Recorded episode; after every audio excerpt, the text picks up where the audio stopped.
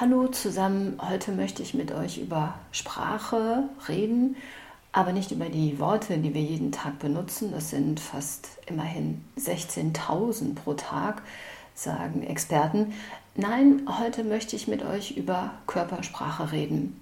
Habt ihr schon mal von dem US-Amerikaner Joe Navarro gehört? Navarro ist jemand, der 25 Jahre lang für das amerikanische FBI gearbeitet hat und seine Aufgabe war es, Spione und Mörder zu entlarven.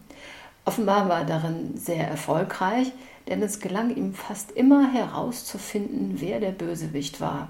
Navarros großes Talent, er kann sehr, sehr gut die Körpersprache von anderen lesen. Die sogenannte nonverbale Kommunikation ist nämlich viel, viel wichtiger als das, was wir sagen. Und das Allerwichtigste ist, unser Körper lügt nie.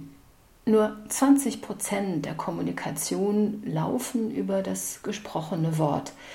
Die restlichen 80 Prozent setzen sich zusammen aus Mimik und Gestik und auch der Stimme.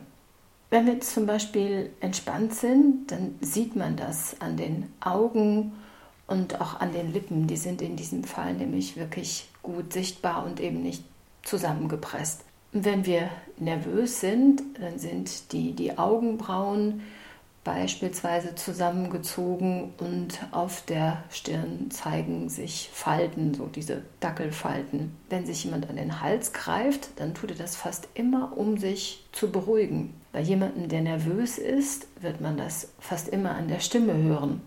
Manche räuspern sich dann öfter, also so. Und wenn Angst mit im Spiel ist, wird die Stimme auch meistens ein bisschen höher. Das hängt damit zusammen, dass wir bei Nervosität und Angst nicht mehr tief atmen, sondern nur noch oberflächlich. Und je weniger Luft wir zum Atmen haben, desto dünner und zum Teil auch höher wird dann die Stimme.